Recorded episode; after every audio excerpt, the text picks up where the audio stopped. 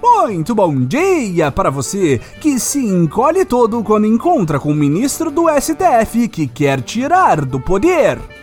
Muito boa tarde para você, presidenciável que decidiu passar vergonha debatendo com o humorista. E muito boa noite para você, que enquanto tudo isso acontece está aproveitando a lua de mel, transando loucamente. Este é o Boletim do Globalismo Brasileiro, seu relatório semanal sobre a luta do nosso capitão contra as forças comunistas da quarta maior inflação do G20 e do Rodrigo Pacheco. Toda semana a gente traz para você aquilo que nem o seu grupo de Zap Zap mostra. Então, não saia daí!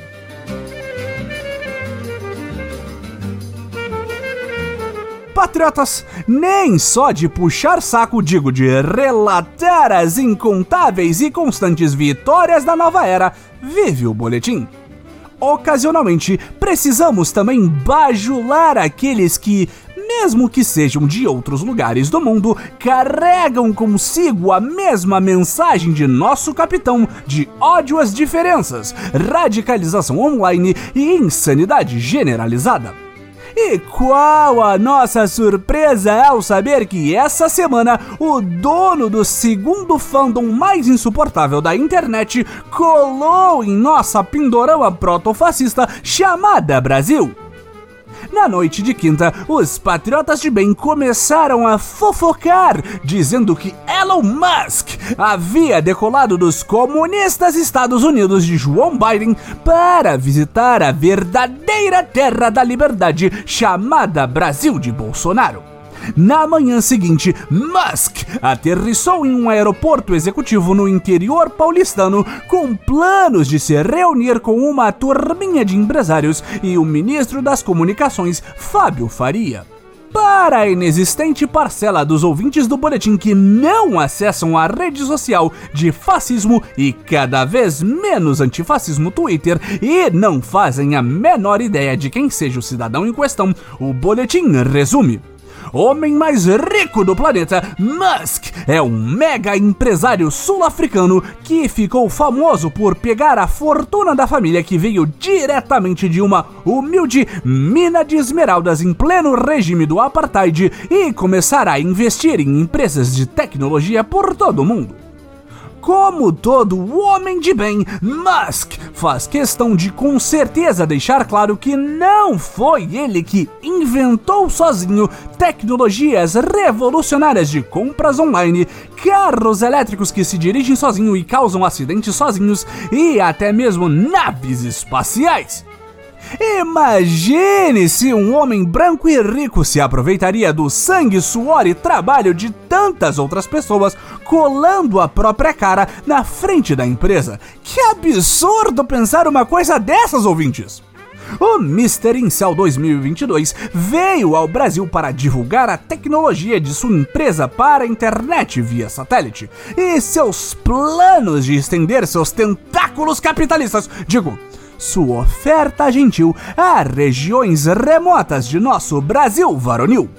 O que o bilionário não esperava é que o evento em São Paulo, que seria uma rápida reunião para anunciar qualquer bobagem que com certeza outras empresas ou governos já fazem, mas sem parecer descolado e maneiro como ele, seria tomado de assalto pela turba do patriotismo alucinógeno. Em cima da hora, o empresariado paulistano foi avisado de que haveria mais um redliner no bilionário Palusa, nosso amado presidente. Mostrando que não tem mesmo mais o que fazer, Bolsonaro saiu correndo de Brasília, esquecendo até de pegar um terno para ir de penetra no convescote dos ricaços, apenas usando uma jaquetinha qualquer. O evento tanto foi extremamente planejado que nem tradução simultânea tinha, enquanto o encontro de titãs do reacionarismo era apresentado pelo ministro Fábio Faria, mas que olhava mais perdido do que o general Mourão acordando em Brasília no mesmo dia sem saber onde estava o presidente da República. Mas isso nem foi o maior constrangimento, ouvintes. Segundo jornalistas da Folha de São Paulo, o anúncio da invasão do capitão ao evento foi deixado para o último segundo, pois havia o medo de que o empresariado não quisesse ser visto no mesmo evento que o popular e favorito para a vitória eleitoral, segundo meu zap, Jair Messias. Mas provando que o empresariado é uma classe com fibra moral, no final do dia, todos decidiram ir mesmo assim e encontraram com seu Jair sem nenhum tipo de problema. Mas contra tudo e contra todos, o bilionário e o Bonoro tiveram seu momento de conversar sobre assuntos diversos. Entre trocas de dicas sobre como abusar de mulheres e cercear a liberdade de expressão, posando de defensor da democracia e liberdade, e uma bajulação presidencial patética que culminou em Musk sendo chamado de mito da liberdade, por ter decidido comprar o Twitter, que antes era, obviamente, uma empreitada socialista diretamente do Vale do Silício, Musk e Bolsonaro anunciaram que a empresa SpaceX e seus satélites Starlink irão não só fornecer uma internet caríssima para os rincões da nova era, mas também irão monitorar o desmatamento em tempo real, mostrando a mentira que os comunistas espalham sobre a destruição da floresta. Pega essa, Leonardo DiCaprio, Bama e Foro de São Paulo! Essa é mais uma que Jair Bolsonaro ganha! Só que aparentemente, tanto o Ricasso quanto o presidente da República esqueceram de que o Instituto Nacional de Pesquisas Espaciais já faz o mesmíssimo serviço sem cobrar nada extra, além de um orçamento decente para a manutenção do INPE e que os tais satélites Starlink são apenas de comunicação e têm zero capacidades de monitorar coisa alguma, além de o que seus consumidores andam olhando na sua internet caríssima.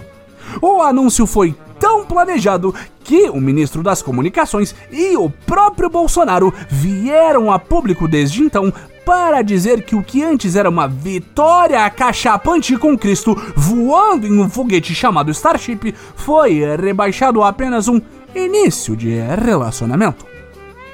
Mas quem se importa com detalhes, patriotas? Definitivamente não um presidente cooptou um evento da elite para fazer lacração mínima na internet, muito menos um bilionário acusado de assédio sexual e suborno no mesmo dia em que recebia a medalha de honra no Brasil por promessas vazias, serviços superfaturados e uma hashtag no Twitter. No encontro Bolso Musk ganha o meme e perde o bom senso.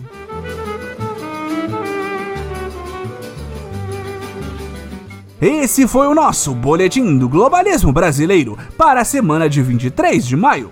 Envie sua sugestão ou crítica para nosso perfil em boletimb no Twitter e fique ligado em nossas próximas notícias globalistas. Se possível, ajude a espalhar a palavra do boletim, avaliando o nosso humilde programa no seu aplicativo de podcast preferido, cometendo um patriótico compartilhamento de nosso programa e considerando apoiar nossa campanha de financiamento coletivo em padrim.com.br barra boletim do globalismo brasileiro. Tudo junto. E lembre-se, Jair Elon acima de tudo, Brasil acima de todos!